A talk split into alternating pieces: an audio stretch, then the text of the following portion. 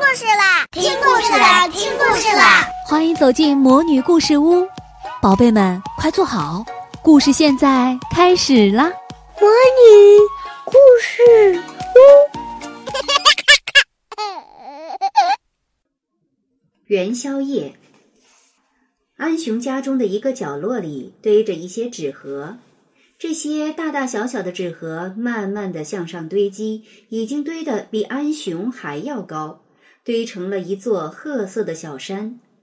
过一阵子，还会有快递员继续送来这样的纸盒。安雄对这些纸盒很熟悉，他们隔三差五就会突然出现在家中，像圣诞老爷爷送的礼物一样从天而降。打开它们，就能够看见食物、衣服、日用品等等。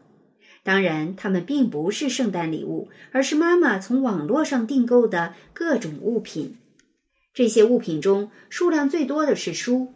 通过花儿老师的推荐，通过网络上的搜索，安雄妈妈把安雄的小卧室变成了一个小小的书窝。在这个窝里，摆着书，摞着书，高高低低，琳琅满目。最近，安雄觉得很奇怪。每次问妈妈有没有买新书，妈妈都说没有。可是妈妈讲起新故事来，就总能变出一本新书。先是过小年时，安雄妈妈变出了一本小年的故事；接着过春节，又变出了一本春节的故事。和花儿老师要求大家看的那本讲孩子和父亲团聚过年的团圆不同，这本春节的故事讲的是春节的传说。而且，妈妈问安雄：“今天春节这本春节的故事，你是自己看呢，还是要我讲给你听？”安雄更感兴趣的是另一个问题：“奇怪，你什么时候买的这本书？我之前为什么没有看到过？”妈妈笑得很得意，说：“这样你就会更喜欢看了，是不是？”安雄想了想，说：“不知道。”后来，安雄还是和妈妈一起读完了这本春节的故事。读完这本书，安雄又提出了那个问题：“妈妈，这本书是从哪里来的？”“买的呗。”妈妈说。“什么时候买的？我怎么不知道呢？”安雄问。“你今天不就知道了吗？”妈妈笑着打岔，不肯回答安雄的问题。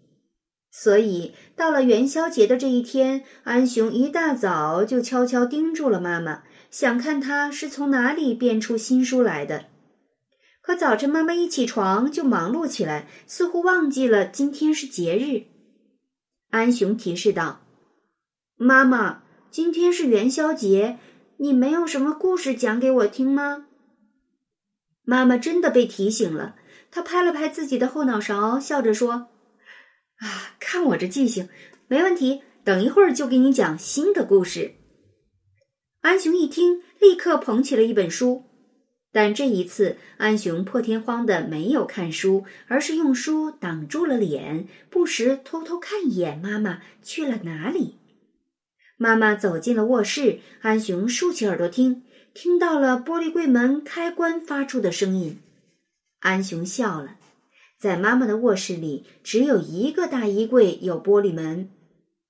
妈妈走出卧室的时候，手里捧着一摞衣裳，没有拿出书来。难道自己猜错了吗？安雄傻眼了。又过了一会儿，妈妈走到安雄身边，递给他一本书，笑嘻嘻的问：“这本元宵节的故事，你想自己看呢，还是我讲给你听？”安雄笑眯眯的回答：“嗯，我先看，如果我看不懂，再问你。”这是一本图画书，安雄很快就看完了，就像那本春节的故事一样，也是介绍元宵节的来历。从前有一个很会做汤圆的宫女，叫元宵，住在皇宫里。她已经好几年没有见过父母，非常想念他们。智者东方朔巧施妙计，帮他在正月十五这天借看花灯的机会见到了父母，从此就有了这个元宵节，也有了元宵节吃汤圆、赏花灯的习俗。看完书之后，安雄对妈妈说：“妈妈，我看完了，好看吗？”妈妈正在厨房里煮汤圆，头也没抬的问道：“嗯，还不错。”安雄说完，就溜进了妈妈的卧室。打开衣柜的柜门，安雄发现好几本书散落在衣服上，一看就是妈妈刚才忙着把书翻出来，还没有来得及收起来。除了已经看过的那些，还有好几本同类的图画书，分别是二月二的故事、端午节的故事、七夕的故事。中秋节的故事，腊八节的故事。安雄捧着这些书，突然出现在妈妈面前。妈妈，看我的新书！妈妈一抬头，愣住了，然后笑了起来。小滑头，终于被你发现了。安雄问：“你为什么不一次全部给我看？你不是说读书越多越好吗？”这才是安雄最疑惑的问题。妈妈说：“可是你们花儿老师说，阅读要和生活结合才有效。这样的故事书，不是等到真正的日子来临时读才会更有趣吗？”原来放寒假以来，安雄妈妈在不同的节日讲不同的故事，在不同的天气陈诵不同的诗歌，都是严格按照花儿老师的安排进行的。那安雄想了想说：“到了那天，我们可以再重新读一遍呀。”妈妈呵呵直乐，反正你现在都看到了，就按你说的办吧。吃完了汤圆后，天黑了，妈妈带着安雄到屋外放烟花。安雄喜欢放烟花，放烟花的安雄胆大心细，和平时很不相同。他既不害怕火苗，又会跟他保持一定距离，充分保证安全。所以妈妈只是远远看着，由安雄亲手放了好几个烟花。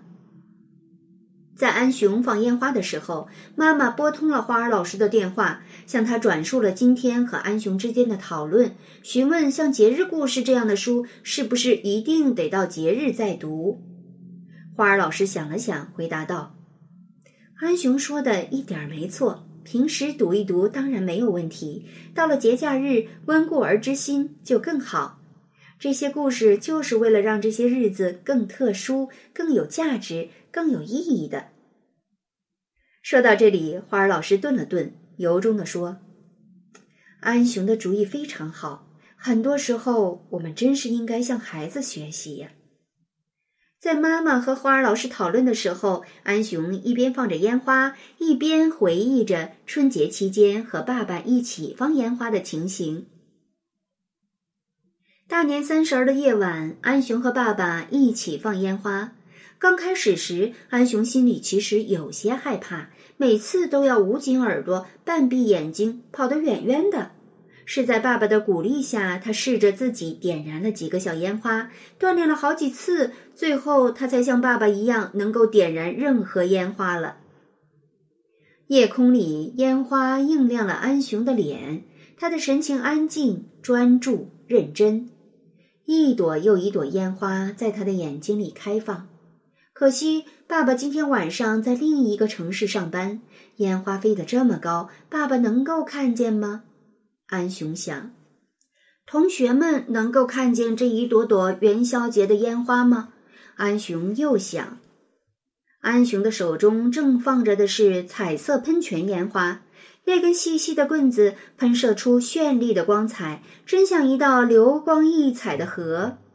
如果烟花放得足够高，就能让所有的人都看见呢。安雄想着，使劲儿伸出手，踮着脚，把手中的烟花举得很高很高。亲爱的小朋友，你知道中国有哪些传统节日吗？关于节日的故事，你又知道多少呢？请你想一想，说一说，看看你能说出多少。你今年的元宵节是怎样度过的呢？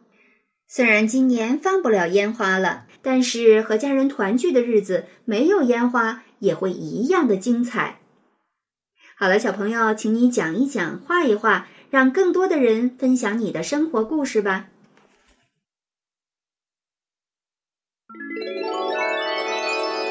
亲爱的小宝贝们，今天的故事就讲到这儿了。想听更多的好故事，欢迎你在微信公众号上搜索“魔女故事屋”，加关注来和我们做朋友。这里有更多的好故事等着你哦。我们下期再见。